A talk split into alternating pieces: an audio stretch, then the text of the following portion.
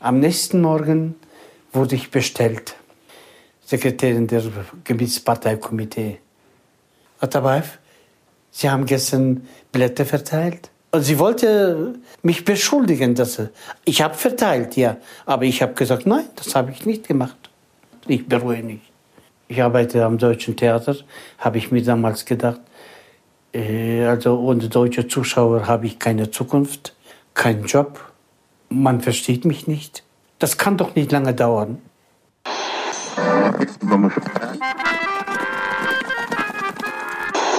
Sie empfangen Radio Almata. Steppenkinder, der Aussiedler-Podcast. Herzlich willkommen bei der achten Folge des Steppenkinder Podcasts. Wir sind Ira und Edwin. Wir gehören zu der mitgebrachten Generation der Russlanddeutschen, die mehrheitlich Anfang der 90er Jahre aus der ehemaligen Sowjetunion nach Deutschland eingewandert sind. Mitgebracht, weil wir im Kinder- bzw. Jugendalter mit unseren Familien herkamen. Und wir nennen uns Steppenkinder, weil wir beide in einer Steppenregion im heutigen Kasachstan geboren sind. Ira in der heutigen Hauptstadt, die damals noch Zelenagrad hieß, und ich bin in Timirtau geboren und aufgewachsen in der früheren Hauptstadt, in Almaty. Die heutige Folge ist etwas anders als unsere vorherigen. Normalerweise führen wir gemeinsam Interviews mit unseren Gästinnen. Bei dem heutigen Gast war das leider nicht möglich. Ich habe das Interview allein in München geführt, weil es sehr kurzfristig zustande gekommen ist. Unser Gast musste mittlerweile Deutschland verlassen und das war sehr spontan und es waren Videoaufnahmen für ein anderes Projekt von mir mit ihm geplant. Vor neun Jahren ist er aus Kasachstan aus politischen Gründen buchstäblich aus der Haft heraus nach Deutschland gekommen. Darüber sprechen wir später mehr. Damit ihr gut folgen könnt, haben wir in das Interview nachträglich kurze Erklärungen eingebaut. Ja, und nun viel Freude beim Gespräch mit dem deutschesten Kasachen Kasachstans. Heute haben wir als Gast Bulat Atabaev, Theaterregisseur und Pädagoge aus Kasachstan, lebt zurzeit in Deutschland. Er ist 1952 im Gebiet Taldykurgan im südlichen Kasachstan geboren und hatte äh, ein sehr interessantes, bewegtes Leben und gilt als der deutscheste Kasache in Kasachstan oder in Deutschland. Er studierte Germanistik unter anderem in Leipzig, war lange Zeit künstlerischer Leiter des deutschen Theaters in der Sowjetunion, in der Stadt Timirtau, später in Almaty, sowie Leiter oder Regisseur am Auesow Theater in Almaty, also der Hauptbühne Kasachstans und arbeitete unter anderem zum Beispiel auch mit Volker Schlöndorff als Co-Autor äh, an seinem Film Uljan. Ich freue mich, dass wir heute miteinander sprechen können. Wir kennen uns ja schon ein bisschen länger. Trotzdem, obwohl wir uns so lange kennen, warum Bolat und nicht Bulat? Was ist hier der Unterschied? Bolat, das ist kasachisch. Mein Vater war also vor Freude. Urkunde wollte er kriegen für mich. Und äh, diese Beamtin, die hat geblättert in ihren Büchern und hat gesagt, es gibt keinen kasachischen Namen Bolat.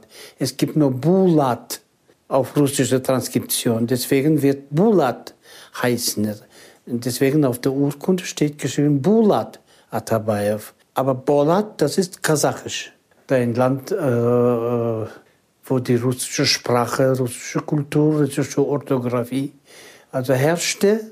Deswegen also Bulat. Auf dem Pass steht auch geschrieben Bulat, aber kasachisch Bulat. Ähm, Sie sind ja 52 ähm, in dem sowjetischen Kasachstan geboren. Das 20. Jahrhundert ist ja auch ein besonderes Jahrhundert für das Land gewesen. Dazu kommen wir später. Aber was müssen wir denn überhaupt über die kasachische Kultur wissen? Also kasachische Kultur, das war also, also das Zusammenschmelz der sowjetischen, russischen Kultur. Also russischen Kultur, anderen Kulturen und man wollte einen, neu, einen neuen Menschen erziehen, Sowjetmenschen. Und äh, wir waren beinahe sowjetische Menschen. Aber diese traditionelle kasachische Erziehung zu Hause hat das nicht ermöglicht. Also wir waren zu Hause immer Kasachen gewesen. Obwohl ich als kleines Kind mit meinen Nachbarn, deutschen Nachbarn, zusammen wohnten. Also ein Haus, die Hälfte Deutsche, die Kasachen, meine El Eltern. Zu Hause waren wir Kasachen, pur, bei Vesmarie, auch mit deutschen Kindern zusammen deutsch aufgewachsen. Aber zu Hause sind geblieben wie Kasachen. Jetzt überlege ich, ist das Doppelmoral oder was ist denn das jetzt? Also, warum plötzlich zu Hause fühlt man sich anders als bei den Nachbarn? Warum in der Schule benehmen wir uns so, aber zu Hause anders wieder? Und das ist paradox also für mich immer. Deswegen bin ich Kasache geblieben. Meine Kollegen Schauspieler des deutschen Theaters, die sagten immer, der Kasache kommt. Also für die war ich immer Kasache gewesen. Äh, mein Vater war Kasache und mein, ich habe gefragt, Vater, sind wir Muslims? Mein Vater sagt, ja, wir sind Muslims. Woher weißt du denn das, frage ich ihn. Mein Vater hat mir gesagt, dass wir Moslems sind. Wenn du Moslem bist, warum trinkst du Wodka und diese, diese Horereien? Warum machst du denn das? Siehst du, das ist also, das ist eine Art des Daseins, wo der Mensch äh, schon von Natur an gibt Dinge, die du so wahrnehmen sollst. Und deswegen als äh, deutsche Kinder hier in Deutschland zum Beispiel in der Multikulti-Gesellschaft aufwachsen. Man will sich besser aussehen, man will besser verkaufen. Und dadurch verliert der Mensch sich selbst, also durch Image. Image, es ist ich für die anderen. Ego ist ich für mich selbst. Und wie vereinbare ich das Ego und mein Image? Es gibt Menschen, die fünf, sechs Images haben und die verlieren sich. Mein, mein Glück, dass ich also überall, wo ich gearbeitet habe. Ich, ich bin so geblieben, wie ich war. Ich konnte toben. Ich konnte Unzufriedenheit äußern. Ich habe nicht gesucht, dieses psychologische Gleichgewicht wie in Deutschland. Also das also, um Gottes Willen, also nicht kränken, also das äh, sehr vorsichtig sein. Das habe ich nicht gelernt. Ich war so, wie ich war. Und das, das, das verlieren wir ja leider. Du bist in einer besonderen Siedlung groß geworden, die heißt Bakanas. Ja. Es haben Menschen aus verschiedenen Kulturen in dieser Siedlung gelebt. Haus an Haus, Straße an Straße. Ja. Mit vielen Sprachen. Russisch, Deutsch, Kasachisch. Wann, wann ist dir zum ersten Mal so bewusst geworden, dass es in deinem Dorf auch Deutsche leben? Und wie hast du das wahrgenommen? Ich habe nur mit den deutschen Kindern gespielt. Und Vesmarie hat Deutsch gesprochen. Und ich kann dich nicht erklären, wann ich das also zu begreifen bekommen habe als kleines Kind schon. Das war natürlich, also sie hat Deutsch gesprochen und wir haben reagiert. Vielleicht, also, wenn ich was nicht verstehen konnte, habe ich also abgeguckt, wie die anderen reagieren. Dass ich Deutsch gesprochen habe, weiß ich nicht. Ich habe nicht gedacht, dass ich Deutsch spreche. Das war, wie die Kinder spielen auf das, zum Beispiel, es gibt Menschen, Kinder, die zweisprachig aufwachsen, dreisprachig. Und die fragen nicht. Die, die, die wachsen so auf. Und wir sind auch so aufgewachsen. Spielen mit den Kindern gespielt. Was habt ihr denn gespielt als Kinder? Krieg haben wir gespielt, natürlich. Peter war ein, äh, Peter ein Russe, er war Partisan. Ich als roter Mist, Kasache. Und Otto war immer äh, Faschist, Otto Pfeffer, weil er Nemitz ist. Und einmal sagt mir Otto, heute werde ich roter Mitten spielen. Ich habe gesagt, was? Du bist Nemitz, du bist das ganze, du wirst das ganze Leben lang Faschist sein.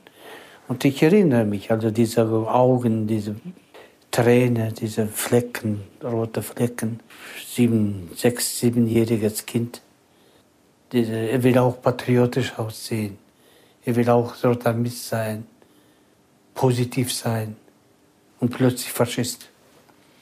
Und diese Filme haben, sehen wir jeden Tag über die Kriege, diese, diese, diese Faschisten mit Hörnern, mit Schwänzen, mit, äh, also diese das haben wir immer gesehen.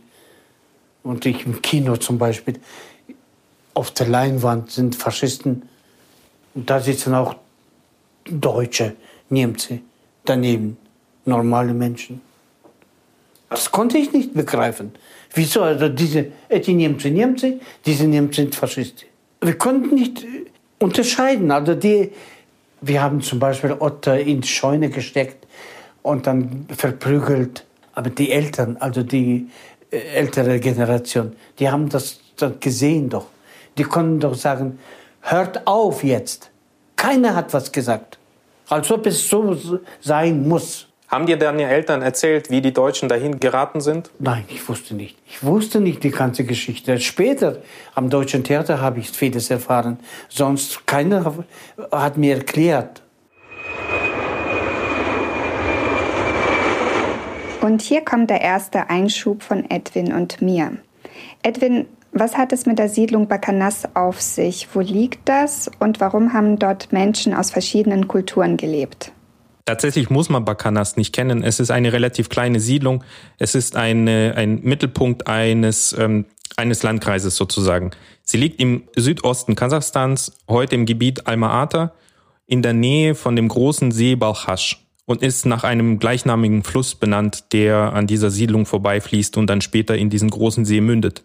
Das Gebiet darum ist relativ steppig beziehungsweise sogar ähm, wüstenartig. Ähm, gegründet wurde sie 1932 unser Gast erzählt von einem internationalen Dorf. Und zufällig kommt eine Familie eines sehr guten Freundes von mir auch aus dieser Siedlung. An dieser Stelle herzlichen Gruß, Vitali. Und er hatte mir die Hintergründe erzählt, wie es dazu gekommen ist, dass äh, große Anteile deutschsprachiger Bevölkerung da in dieser Siedlung gelandet sind. Und zwar sind Teile seiner Familie 1941 im Zuge der Deportation der Russlanddeutschen in diese Gegend gekommen und lebten dort für die nächsten knapp 15 Jahre als Sondersiedler. Das heißt, sie standen unter Aufsicht der Behörden und durften nicht weiter ausreisen oder zurück in ihre Heimat gehen. Neben den Deutschen, die dort gelebt haben, gab es natürlich auch die einheimische Bevölkerung, diese kasachische Bevölkerung.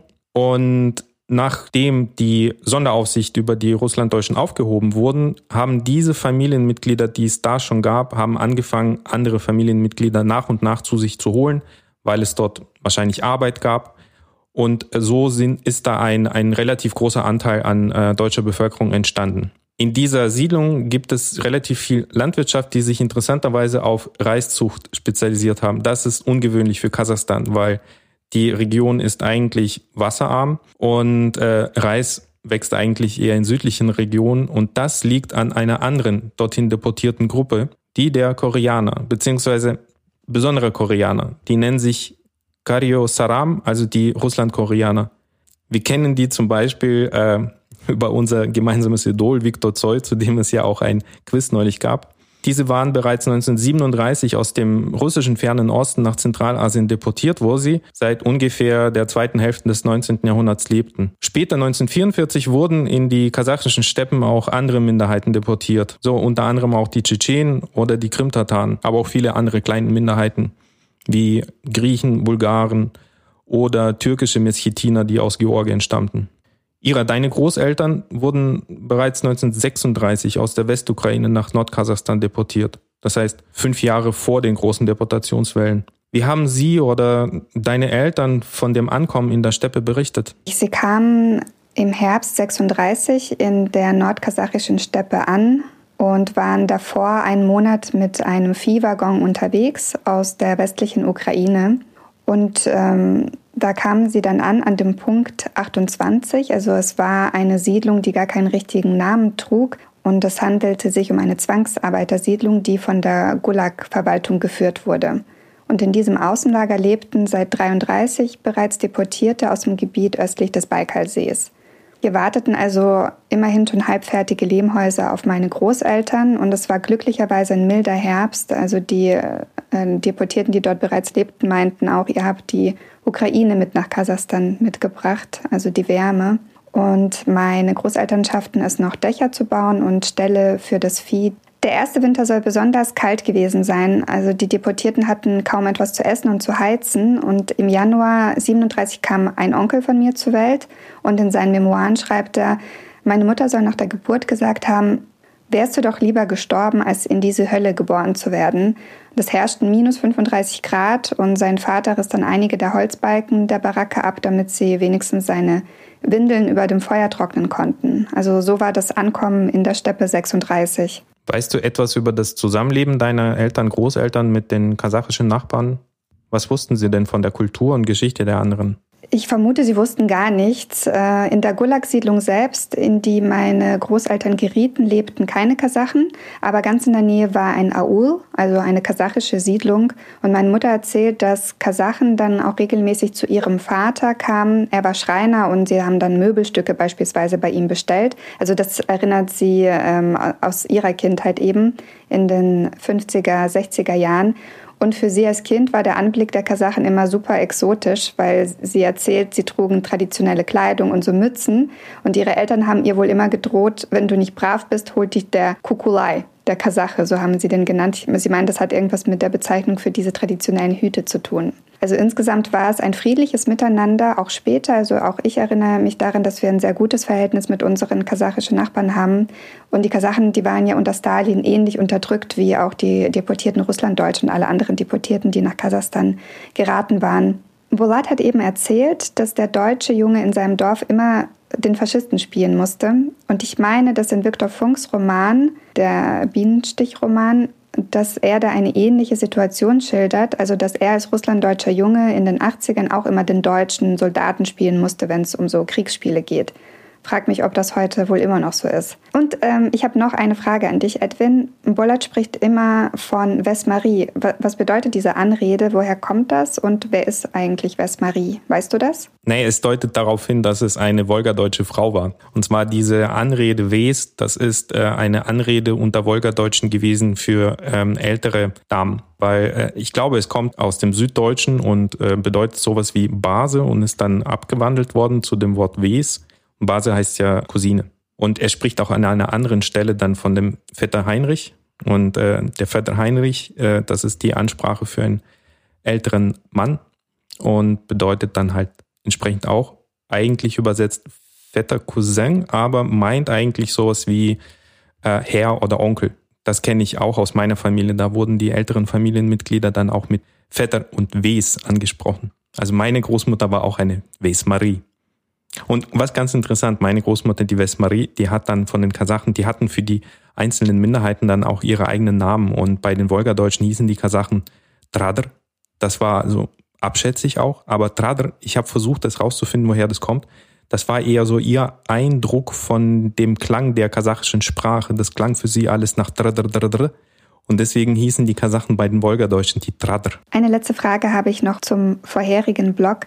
Bulat sagt, er hat erst durch das deutsche Theater von der Geschichte der Russlanddeutschen erfahren und Olga Martens, die wir kürzlich zu den Wolgadeutschen interviewt haben, hat es auch so erlebt. Obwohl sie selbst Russlanddeutsche ist, wurde in ihrer Familie über den Deportationshintergrund geschwiegen. Jetzt waren deine Eltern, Edwin, beide Schauspieler am Deutschen Theater in Kasachstan und gehörten Anfang der 80er auch zum ersten Ensemble. Daher kennst du auch Bollard schon seit deiner Kindheit. Ganz kurz, wie kommt es, dass Bollard und Olga über das Theater von der Deportationsgeschichte erfuhren? Tatsächlich war dieses Theater so mehr oder weniger der Kristallisationspunkt für die kulturelle Wiederbelebung der äh, Russlanddeutschen. Weil bis in die 70er, 80er Jahre gab es kaum institutionell geförderte Einrichtungen, die sich mit diesen Themen beschäftigt haben. Bis auf, ich glaube, drei Zeitungsredaktionen in Moskau gab es äh, die Zeitung äh, Neues Leben, in Alma-Ata Freundschaft und in Slavgrad gab es die Rote Fahne. Und daneben gab es ab 1980 auch dieses Theater. Das Theater war eigentlich nach ganz sowjetischen Vorstellungen als ein Theater gedacht gewesen, das die Internationalität des sowjetischen Vielvölkerstaates dann auch bunt präsentiert. Allerdings fingen die jungen Schauspieler und auch die Dramaturgen und Regisseuren, unter anderem auch natürlich auch Bulat Atabayev, aber auch Rose Steinmark und andere, sich Gedanken darüber zu machen, dass eigentlich stehen die Russlanddeutschen nicht für die große deutsche Kultur, Schiller und Goethe, sondern die haben ihre eigene Geschichte, die sie unbedingt erzählen wollen, die aber verheimlicht wurde und tabuisiert wurde. Und ab der Zeit der Perestroika mit Michael Gorbatschow haben die sich auch getraut, lauter darüber zu sprechen. Und so sind dann solche Stücke entstanden wie Auf den Wogen der Jahrhunderte, Menschen und Schicksale. Es war eine Trilogie von dem russlanddeutschen Autor Viktor Heinz. Und äh, Bulat Atabayev erzählt auch, dass er zusammen mit Viktor Heinz sich getraut hat, diesen Stoff auf die Bühne zu bringen, was damals ein Riesenskandal war, weil sie haben Sachen angesprochen, die bis dahin nicht aussprechbar waren. Und Alleine der Umstand, dass von der Bühne in deutscher Sprache gesprochen wurde, hat äh, emotionale, äh, emotionale Ausbrüche bei den Zuschauern auch verursacht. Ob es jetzt eine Komödie war oder ein Kindertheaterstück, die Menschen saßen in Tränen da, alleine nur, weil sie ihre Muttersprache von der Bühne in einem offiziell genehmigten und geduldeten Raum auch hören konnten. Dieses Theater besteht nominell heute immer noch in Alma-Ata, aber die letzten Schauspieler der alten Generation sind 1994 dann ausgesiedelt. Du sagst, die Schauspieler haben auf Deutsch gespielt. Jetzt kann ich mir vorstellen, dass in, im sowjetischen Kasachstan nicht jeder Deutsch konnte, also auch die deportierten Russlanddeutschen nicht. Wurde das dann übersetzt? Tatsächlich war äh, der kulturelle und die sprachliche Desintegration dieser Minderheit bis dahin, bis in 70er, 80er Jahre schon sehr weit fortgeschritten, sodass die jüngere Generation kaum noch Deutsch bzw. Hochdeutsch verstanden hat und so hatte man dann für diese Zuschauer eine mobile äh, Dolmetschanlage immer dabei gehabt. Dazu muss man auch sagen, dass das Theater ein Tourneetheater war. Die waren fast mehr unterwegs, als dass sie äh, zu Hause waren, um ihr Publikum auch in den entferntesten Dörfern, nicht nur Kasachstans, sondern auch Sibiriens, Usbekistans oder auch im Baltikum waren sie unterwegs, äh, um das Publikum da zu erreichen und um sie dann auch mit ihren Inhalten in der deutschen Sprache zu erreichen mussten sie natürlich dann auch zu solchen Hilfsmitteln greifen, wie eben einer Übersetzung in die russische Sprache. Das hat natürlich zu viel ähm, Fragen geführt, aber das beschreibt doch den Zustand der Minderheit in dieser Zeit damals. Im Übrigen bin ich gerade dabei, auch ein Webdoku-Projekt umzusetzen, zusammen mit dem Regisseur Alexei Gettmann, genau zu dem Thema dieses Theaters als Spiegelbild der russlanddeutschen Minderheit in der späten sowjetischen Zeit. Vielleicht machen wir auch mal eine ganze Folge zum Theater. Ich finde es wahnsinnig interessant. So, aber nun zurück zum Gespräch mit Bollard. Du hast vorhin gesagt, äh, du hast dich erst an dem deutschen Theater mit der Geschichte der Russlanddeutschen auseinandergesetzt. Äh, Mitte der 80er Jahre warst du ja sogar äh, eine Schlüsselfigur bei der Emanzipationsbewegung der Deutschen in der Sowjetunion, also durch dein künstlerisches Schaffen. Äh, wie ist denn überhaupt ein ethnischer Kasache in diesen russlanddeutschen Strudel geraten? das ist dadurch zu erklären. Ich habe mit Gerold Karlowitsch Belger viel gesprochen. Dem Schriftsteller. Schriftsteller. Gerold Karlowitsch Belger, der ist ein Deutscher, äh, aber schreibt Kasachisch. Aber er schreibt viel stärker als viele andere kasachische Schriftsteller. Viel besser schreibt er. Seine Sprache ist so reich und die Kasachen begeistern, die, die waren begeistert. Er konnte das sagen, was die Kasachen nicht sagen durften. Und dadurch, ich habe gesagt, wenn das Belgier macht, warum mache ich nicht? Ich habe auch das gemacht, auf Deutsch. Ich gehe zu Kasachen, spreche über die Probleme der Russlanddeutschen. Alle Kasachen einfach, Moment, was hast du mit den Deutschen zu tun? Ich sage, ich arbeite am Deutschen Theater, ich habe keine Zuschauer. Wozu braucht ihr denn dieses Schild, Deutsches Theater? Pro form, Deutsches Theater, aber es gibt keine Zuschauer. Wenn das ein Deutscher gesagt hätte, stell dir mal vor, die haben auf mich geguckt und hat, hat er alle Tassen im Schrank oder nicht? Zum Beispiel, wir haben in Zelenograd gespielt, wir haben diese Blätter verteilt. Licht aus und wir haben Blätter verteilt, UNO, über die Autonomie der Russlanddeutschen äh, in der Dunkelheit. Am nächsten Morgen wurde ich bestellt и Магомбетова, секретарь обкома партии, Sekretärin der Gebietsparteikomitee.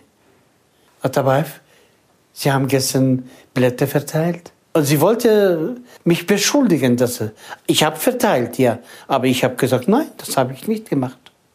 Keiner hat das gemacht. Was war das Skandalöse an diesen Flugblättern? Autonomiebewegung. Also die Wiederherstellung der Wolga-Autonomie. Ja, ja. Das war schon das große Problem. Ich, das habe ich das gemacht. Ich habe das gemacht, ich bereue nicht. Ich arbeite am Deutschen Theater, habe ich mir damals gedacht, äh, also ohne deutsche Zuschauer habe ich keine Zukunft, keinen Job. Man versteht mich nicht. Durch Kopfhörer. Das kann doch nicht lange dauern. Stell dir mal vor, die Schauspieler vor der Vorstellung, alle diese die Kopfhörersystem, wird montiert und die Zuschauer sitzen auf der Bühne, die reden Deutsch. Und im Zuschauerraum, weil er Bolz sitzen, sitzt und übersetzt ins Russische.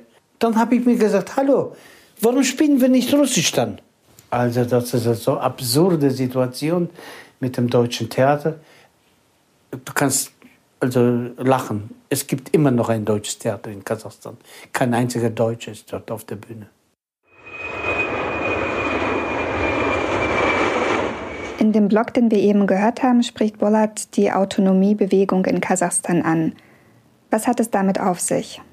Die Autonomiebewegung gab es unter den Russlanddeutschen nicht nur in Kasachstan, sondern in, überall in dort, wo es Russlanddeutsche gab, die sich getraut haben, auch laut ihre Rechte anzusprechen.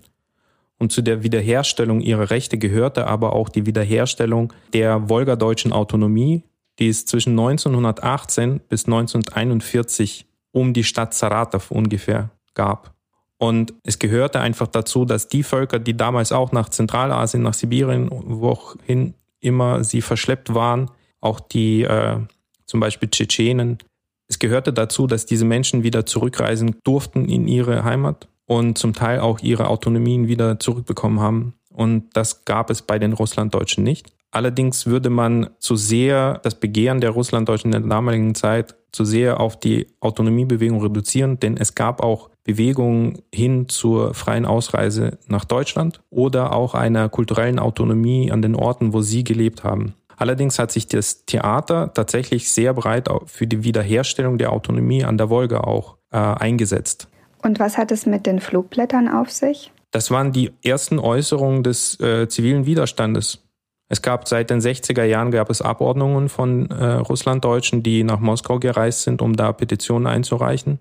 Und das Theater als ein großer Multiplikator dieser Idee hatte die Funktion in den späten 80er Jahren übernommen, um Unterschriftenlisten zu sammeln. Und überall da, wo das Theater gastiert hatte, wurden Unterschriften gesammelt von sowjetischen Bürgern deutscher Herkunft, die die Wiederherstellung ihrer früheren Autonomie und ihrer Rechte eingefordert haben. Und die Menschen haben sich zum ersten Mal getraut, mit ihrem vollen Namen, Adresse und Telefonnummer zu unterschreiben, was für einen großen Mut gesprochen hat, weil es war nicht alles so einfach, wie wir auch den Erzählungen äh, Bulats auch entnehmen können. Im Interview mit Bolat sprecht ihr als nächstes über sein politisches Engagement im Jahr 2011. Hier geht es nicht um die Deutschen in Kasachstan, sondern um Arbeiter eines staatlichen Ölunternehmens im Westen des Landes. Und sie streikten 2011 zunächst für bessere Arbeitsbedingungen und später gegen ihre Entlassungen. Im Dezember 2011 eskalierte die Lage. Offiziell starben bei Zusammenstößen in der Stadt Shangaösen, ich spreche das garantiert falsch aus. Janaosen. Ah, super, danke. Also offiziell starben bei Zusammenstößen dort 14 Demonstranten und daraufhin kam es zu Aufständen in, auch in anderen Städten Kasachstans. Bolat hatte für die streikenden Ölarbeiter öffentlich Partei ergriffen und wurde verhaftet. Mit Hilfe deutscher Fürsprecher aus Politik und Kultur konnte er dann 2012 nach Deutschland ausreisen. Es gab sogar Sitzstreiks für ihn und seine Freilassung in Berlin, London und New York. Und seit Sommer 2012 bis März 2021 lebte er in Deutschland. So, dann hören wir jetzt mal weiter in euer Interview.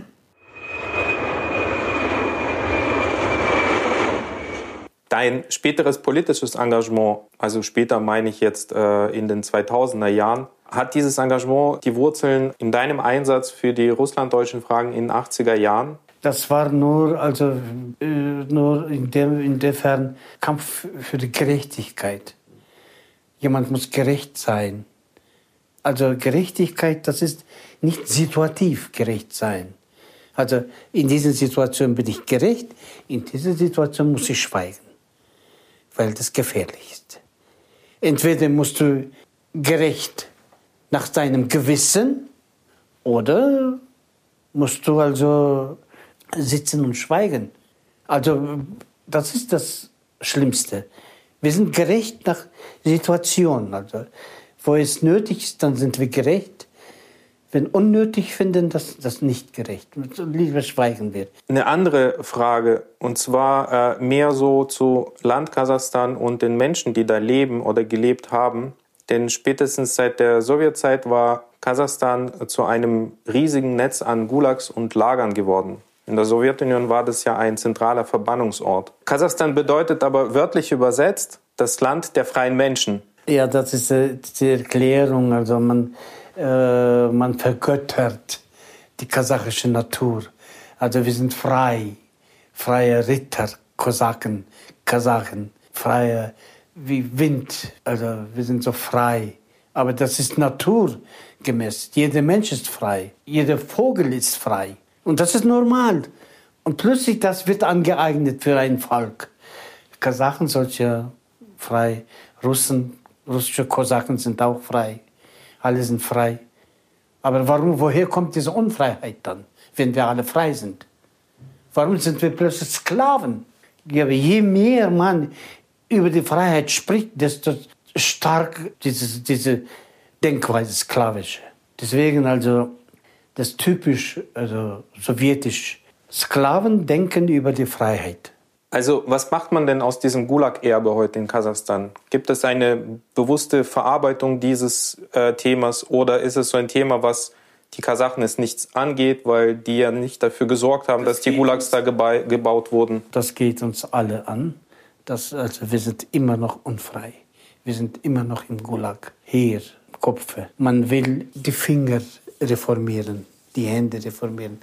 Den Kopf muss man reformieren, nicht die Hände. Aber Kopf sitzt dort oben und verhöhnt. Und wir versuchen von unten, reformiert euch, schlagen auf die Finger. Aber Befehl kommt doch vom Kopf. Deswegen, also, das ist also ewiges Problem. Wir kommen nicht aus unserem Gefängnis.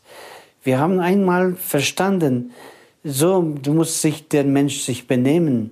So erzogen worden in der Schule, so in der Hause erzogen worden. Und wir benehmen uns auch so. Dadurch schützen wir unsere Ruhe oder Unruhe innere. Ich würde gerne noch drei Sachen ansprechen. Bevor die ganzen Völker nach Kasachstan deportiert wurden, hatten die Kasachen ja auch selbst ein Volkstrauma erlebt. 1930 im Zuge der Kollektivierung. Was ist denn da passiert und wie schlimm? Hungerzeit, die größte, die größte Hungernot, Hungerzeit. Äh, Millionen sind gestorben. Das ist alles künstlich organisiert worden. Das Elend des Landes zieht sich bis heute. Schalte und verwalte, so wie du willst. Also Hauptsache, das Volk nicht also zusammen sich kommt. Разделяй и властвуй. Also Teile und Herrsche. Also Uiguren sind schuldig, die Russen sind schuldig, Tunganen sind schuldig. Das ist also für die Macht sehr günstig. Also teilen und weiter regieren. Auf der Suche nach dem Feind Plötzlich irrt man sich. Es gibt zwischen den, diese, diese, gegen die Uiguren, gegen die Chinesen, gegen die Russen und kluge Jugendlichen, die müssen das verstehen, dass jemand braucht das. Irgendwo eine Schlägerei. Ein armenischer Mann hat einen kasachischen Mann verprügelt. Also man sagt nicht, ein Mann den zweiten Mann äh, verprügelt hat. Man sagt, unbedingt armenischer Mann hat einen Kasachen verprügelt. Ethnische Ethnik. Wie kann ethnische Seite mein Pass, sein Pass verprügeln? Man sucht sofort den Feind. Wenn ich darüber erzähle, sage, dann bin ich Feind. So wie ich das verstehe, ist diese Internationalität in Kasachstan ja auch von außen aufgesetzt worden in der sowjetischen Zeit. Das heißt, das ja. ist ein das ist Explosion, das ist ein Fass. Das ist ein Erbe, Erbe mit dem ja. Kasachstan heute umgehen muss. Also es gibt in Hinsicht auf postkoloniale Aufarbeitung der Geschichte schon noch einiges Interessantes auch zu tun. Wie hast du die Zeit Anfang 90er Jahre erlebt, als die Deutschen ausgesiedelt sind? Und wie hat es die kasachische Gesellschaft damals wahrgenommen? Es war einerlei der kasachischen Gesellschaft. einerlei. einerlei. Also die schwere Zeit sind, Konkurrenzen sind weg. 90er Jahre, schwierige Zeit, sehr schwierige Zeit. Not, kein Geld. Und die Deutschen wandern aus. Und deswegen, die wurden ausgenutzt. Ich erinnere mich, wie Georgi Georgij Kleimann ihre, seine Wohnung verkauft hat. Furchtbar, was er verloren hat alles. Der Mann, der das ganze Leben lang den Kasachen gedient hat, gearbeitet hat, der kasachischen Musik. Und plötzlich wurde beraubt. Und diese äh, Banditen, also diese organisierte Banditen, die haben es so weit gebracht, dass die letzte Reise aus Kasachstan in Elend, in Trauer verlaufen ist. Ich erinnere mich, als Georgi Georgi bitter geweint hat, sein äh, Abflug aus Karagande und was er erlebt hat, Stress, Depression. Ja, schwierig. Aber mh, mm, jüngere Generation darf nicht sowas vergessen. Und Bahn ist gut, aber äh, Sinn meines Lebens, Sinn uns, unserer Generation. Meine Kinder müssen klüger sein als ich. Wenn ich meine Bahn, Lebensbahn, in 20 Jahren sowas erzielt habe, dann muss ich als, als Vater, als gescheiter Mensch, alles tun, damit diese Bahn, diesen Weg, mein Sohn nicht in 20 Jahren, sondern in 10 Jahren geht. Und er muss seinem Enkel, meinem Enkelkind so, solche Bedingungen schaffen, damit er in fünf Jahren das alles erzielt, was, er also, was wir 20 Jahre also verloren haben für diesen Weg. Sonst wird es keine Entwicklung sein. Das ist die Geschichte deiner Ahnen.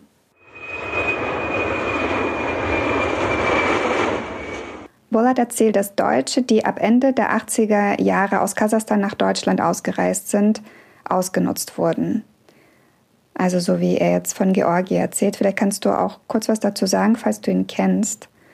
Meine Eltern haben diese Erfahrung nicht so direkt gemacht, aber Tatsache ist, dass äh, als sie 92 ausreisten, eine starke Inflation herrschte. Und auf diese Weise haben sie für ihr Haus mit Garage und Bauernhof nur 10.000 Rubel bekommen. Und für 10.000 Rubel hast du damals 10 Liter Wodka kaufen können. Also es war quasi nichts wert, was sie sich all ihr Leben aufgebaut hatten. Unter welchen Umständen seid ihr denn ausgereist? Gab es da auch besondere Vorkommnisse? Ja, zu der ersten Frage. Ähm, Herr Kleimann kenne ich persönlich nicht, nur aus meinen Erinnerungen, aber er war Komponist und er hatte für das Theater vor allem ähm, Musik komponiert. Die Umstände, wie er ausgereist ist, ähm, sind mir nicht bekannt. Aber ich glaube, jeder hat so eine, so eine Ausreise, eine negative Ausreiseerfahrung auch gesammelt. Sicherlich gibt es da draußen auch genug Menschen, die solche Geschichten erzählen könnten. Bei mir war das oder bei uns war das so, dass wir hatten einen Familienkleinod, haben das immer noch. Das ist ähm, eine Bibel, die es in mehreren Generationen in der Familie meiner, meines Großvaters gab und gibt. Es ist eine äh, Bilderbibel und ich vermute mal, sie wurde zur Hochzeit von meinem Ur-Urgroßvater äh, geschenkt.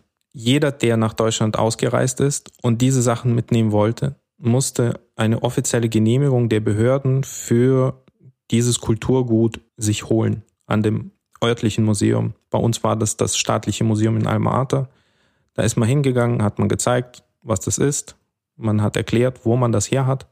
Und dann hatte man Begleitpapiere bekommen, ein, äh, eine Stofftasche und die wurde dann verplombt. Und wir hatten nicht genügend Begleitpapiere dafür bekommen für diese Bibel. Und so sagte dann der Grenzer, dass er sie nicht äh, durchlässt. Wir müssen die da lassen. Was natürlich ein Schock war, weil wenn man sich vorstellt, durch welche Zeiten dieses Kleinod unsere Familie begleitet hatte, und dann müssen wir das hier am Zoll in Alma zurücklassen. Und dann kann ich mich noch ganz, ganz genau an diesen 50 D-Mark-Schein erinnern, der in die Hände dieses Grenzlers dann geraten sind.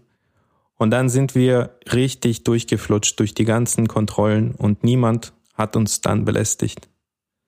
Das war natürlich ein sehr einprägsames äh, Erlebnis. Also der Preis wäre schon sehr, sehr hoch gewesen für die Ausreise. Zum Glück konnten wir es noch regeln. Aber das waren eben so die Zeiten damals. Das klingt fast absurd, wenn du das erzählst. Ne? Das können wir uns kaum vorstellen. Rund um unsere Ausreise gibt es auch verschiedene Geschichten, die auch teils absurd sind. Da ist mir gerade eingefallen, als wir also wir mussten noch drei Tage in Moskau verbringen, bevor wir weiter nach Frankfurt fliegen konnten. Und dann sind wir so mitten in der Nacht in so einem Hotel angekommen. Also weißt du, wir so Steppenmenschen von, so von der Kolchrose kommen in die Großstadt an, keine Ahnung von nichts. Und dann hieß es natürlich im Hotel, nee, wir haben keine Zimmer für Sie. Und wir waren ja eine fünfköpfige Familie und eine Tante von mir war noch bei uns, also wir waren sechs Personen. Und dann hat meine Mutter diese Frau, die in diesem Hotel gearbeitet und für die Zimmer zuständig war, bestochen und halte ich fest mit was? Mit Katlette. Also mit so Fleischbällchen, die meine Mutter noch in Kasachstan am Morgen da gebraten hatte, die für uns halt zum Essen gedacht waren. Ja, und dann haben wir tatsächlich ein kleines Zimmerchen für sechs Personen bekommen. Also es ist irre, was also während der Perestroika war. Das waren einfach sehr, sehr verrückte Zeiten und gefährliche Zeiten und äh, da herrscht einfach Chaos und jeder hat so nach sich selbst geguckt und geschaut, wie er irgendwie über die Runden kommt, wo er vielleicht noch ein bisschen Geld oder noch ein paar Kotelette bekommen kann. Das begründet für mich auch die Aussage von Bolat, als er gesagt hatte, dass es die Menschen, die Kasachen, es in dieser Zeit nicht gekümmert hat, als die Russlanddeutschen ausgesiedelt sind die waren alle irgendwie so mit ihrem eigenen Überleben beschäftigt und mit ihrer eigenen Etablierung in dieser neuen Situation. Genau, die hatten ja selbst genug zu tun, weil zeitgleich, als wir ausgereist sind, so Anfang, Mitte der 90er, kamen ja auch ganz viele ethnische Kasachen nach Kasachstan zurück, die Nazarbayev ja damals äh, quasi gerufen hatte die auch, äh, meine Eltern erzählten, beispielsweise einen Fernseher und irgendwie so ein Startgeld bekommen hatten. Kasachen haben ja auch gelebt in Grenzgebieten von China, in Afghanistan. Und in unser Haus ist zum Beispiel eine kasachische Familie eingezogen, die aus dem Altai-Gebiet kam.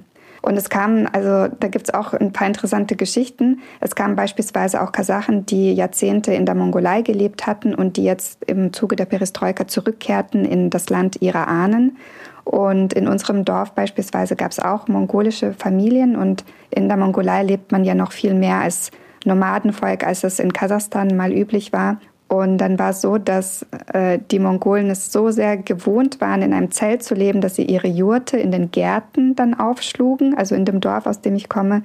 Und die Pferde standen dann im Haus, also wurde als Stall genutzt, weil das für sie auch einfach eine wahnsinnige Umstellung war was wahrscheinlich für die Kasachen, die in Kasachstan gelebt haben, dann auch exotisch war. Ja, für sie waren es halt irgendwie fremde Menschen, obwohl es ja auch eigentlich Kasachen waren. Und so ähnlich stelle ich mir das vor, als wir nach Deutschland gekommen sind, die wir uns ja auch als Deutsche gesehen haben, aber für die Deutschen oder die Menschen, die in Deutschland bereits gelebt hatten, waren wir dann auch irgendwie Fremdlinge, sonderbare Menschen, die Russisch sprechen und bei denen man nicht so ganz nachvollziehen kann, warum die jetzt plötzlich hier aufschlagen. Ja, absolut. Und was man dazu sagen muss, dass diese Geschichte mit den zurückkehrenden Kasachen ja auch zum Teil Aufarbeitung des totalitären Erbes auch war, weil diese Kasachen, die damals weggegangen sind, das sind, waren vor allem die Menschen, die vor der Kollektivierung 1930, 31, 32 geflohen sind. Und die sind in die Region geflohen, wo sie ihrem Nomadentum auch nachleben konnten und sie konnten ihre Kultur noch aufrechterhalten. Also sie konnten weiterhin dort als Viehzüchter, als selbstständige Viehzüchter leben, was in der Sowjetunion in der Zeit der Kollektivierung nicht durften. Richtig, dazu gibt es auch einen ganz tollen Film, den ich vor zwei, drei Jahren äh, bei einem Filmfestival in Mannheim gesehen hatte. Wie hieß der nochmal, Edwin? Das hatte ich dir erzählt. Oralmann. Oralmann. So heißen diese Menschen, ja. Ja, ganz toll. Und der beschreibt genau diese Rückkehrgeschichte. Ja, dann hören wir uns noch den letzten Blog an, den du mit Bollard aufgenommen hattest in München.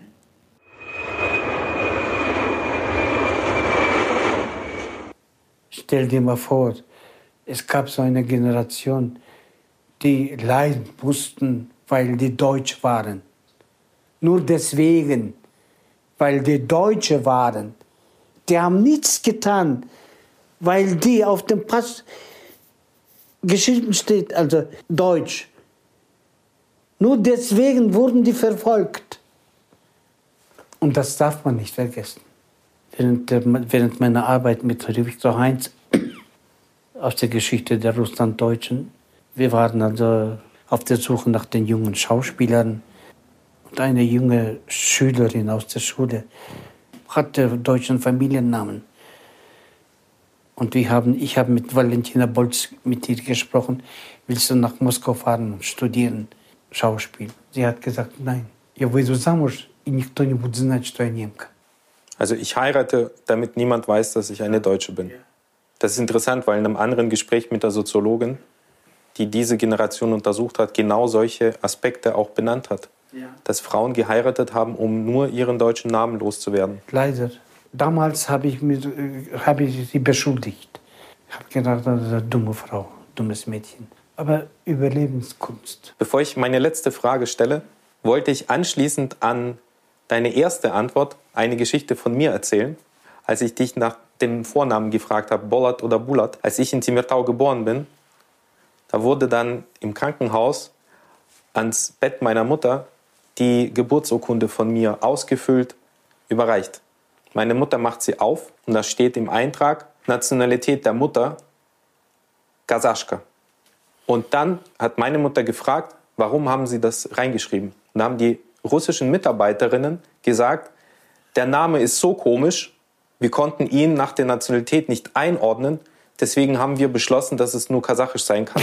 Und dann wurde es ausradiert und ganz fett Niemka hingeschrieben. So ist es. Das ist Kasachstan, Sowjetunion. Das ist also, der Mensch kostet nichts. Also die wertvollste Seite des Menschen, Eigenschaft, das spielt da keine Rolle.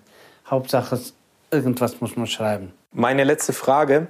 Welche schönen Erinnerungen hast du an deine Kindheit in der Steppe, in deinem Geburtsort? Saxaul, wie Kinder, also Fedor Honrich hat also Wassermelone. Kennst du Saxaul? Das ist also Das Holz, das Steppenholz. Holz, Steppenholz, das in der Wüste wächst. Und äh, der Kern, diesen Keim, hat also äh, Fedor Honrich in Saxaul, also in die Wurzel gesteckt. Und Wassermelone kommt. Groß und dann dünn, also Haut, mit dünner Haut. Und ich erinnere mich, also Wort, sie macht, äh, Fedor Honrich macht zwei, drei Wassermelonen solche. Sie geht in die Steppe, Saxaul, und Frühling unbedingt und kein Wasser. Kein Wasser. Wassermelone kommt selbst. Wir sind hingelaufen und beobachtet, wann, wann kriegen wir, wann kriegen wir. Also wir haben, wir haben gewartet, ungeduldig. Aber und dann also ich erinnere mich, dass Marie hat also diese Strudel gekocht und wir waren ungeduldig. Und wir konnten, also ich habe also den Topf aufgemacht mehrmals und der Strudel kommt, ziehen sich zusammen und, und, und ah, und schrie, hat sie geschrien. Das kleine Kinder, also wir waren so ungeduldig. Und bei den Strudeln ist es ja eine Todessünde, den Deckel vorzeitig zu heben. Das weiß man als Kind einer russlanddeutschen Familie. Aber äh, Otto, die anderen standen und sagten, ah, nein, nein, mach das. Aber ich war so ungeduldig, der Duft, diese, mein Gott. Murat, vielen Dank. Nicht zu danken. Das ist also meine, äh, du hast mich in die Zeit zurückgekehrt, gebracht, wo ich glücklich gewesen war. Ich sehne mich nach diesen glücklichen Tagen. Also ich verstehe, das Leben ist vergänglich, alles ist vergänglich. Aber äh, diese Momente, Muss ich trotzdem noch mal anschließen und sagen, äh, du hast mir heute mitgeteilt, dass du beschlossen hast, zurück nach Kasachstan zu gehen. Und ich weiß, dass es ein sehr mutiger Beschluss war, weil du bist ja auch nicht ganz einfach aus Kasachstan weggekommen. Du wirst sicherlich unangenehme Sachen erleben müssen. Und du bist ein sehr wertvoller Mensch für uns. Du bist ein sehr wertvoller Mensch für die Beziehungen zwischen der deutschen Kultur und der Kultur Kasachstans. Und du hast auch zu Recht die Goethe-Medaille bekommen. Ich wünsche dir auf jeden Fall viel Kraft und Zuversicht und Inspiration in dem, was du noch vorhast. danke. Danke dir. Bulat hat Kasachstan vor neun Jahren direkt aus der Haft verlassen. Anfang März ist er zurückgekehrt. Wurde er direkt am Flughafen verhaftet, Edwin? Weißt du was? Nein, wurde er nicht. Er wurde von seiner Familie wieder äh, aufgenommen und äh, lebt, soweit ich weiß, jetzt bei seiner Familie. Er hinterließ aber auch eine äh, politische Botschaft für den Fall, wenn er dann doch repressiert wird. Allerdings hat er mir auch gesagt, dass den einzigen Sinn in seinem Leben, den er jetzt noch sieht, ist weiterhin Stachel im Fleisch des korrupten Staates zu sein, wie er gesagt hatte. Und er ist da auch sehr glaubhaft. Also er wird auf jeden Fall mit seiner kritischen Haltung ähm, die Politiker in seinem Land auch auf Trab halten. Also er ist auf jeden Fall eine Bereicherung für seine Gesellschaft, er ist eine Bereicherung für die deutsch-kasachische kulturelle Verbindung. Ich wünsche ihm auf jeden Fall da sehr viel Erfolg dabei und ich bin zuversichtlich, dass er weiterhin seinen wertvollen Beitrag auch leisten wird. Mir hat übrigens eine Aussage von ihm sehr imponiert, als er ja ähm, vor einem Jahr in eine sehr missliche Lage geraten ist und mehrere Tage in München im Klinikum auch im Koma lag. Nachdem er aus dem Koma aufgewacht ist, hat er zuerst mal eine Nachricht in die Welt äh, geschickt. Sie sollen sich nicht so früh freuen. Er kommt wieder. Und in diesem Sinne wird er wahrscheinlich auch seinem inneren Auftrag nachgehen. Ja, ich wünsche ihm alles, alles Beste. Und ja, vielen Dank, dass du das Interview mit ihm gehalten hast. Ich fand es wahnsinnig interessant und sehr, sehr berührend. Ich muss sagen, gerade so das Ende eures Interviews, was Bolla zuletzt erzählt hatte mit den äh, Kindheitserinnerungen, ich fand das so bewegend, ich musste wirklich weinen. Kürzlich haben meine Mama und ich auch Strudel gekocht und das ganze Haus roch nach geschmortem Fleisch und Sauerkraut und meine Mutter hat dann so tief eingeatmet und gesagt, es riecht nach meiner Kindheit. Vielen Dank auch an euch, liebe Zuhörer und liebe Zuhörerinnen. Und wir sagen Paka, bis zum nächsten Mal. Ja, bis zum nächsten Mal, Paka. Das war Steppenkinder, der Aussiedler-Podcast mit Ira Peter und Edwin Wagentin, ein Projekt des Kulturreferats für Russlanddeutsche am Museum für Russlanddeutsche Kulturgeschichte, gefördert von der Beauftragten der Bundesregierung für Kultur und Medien.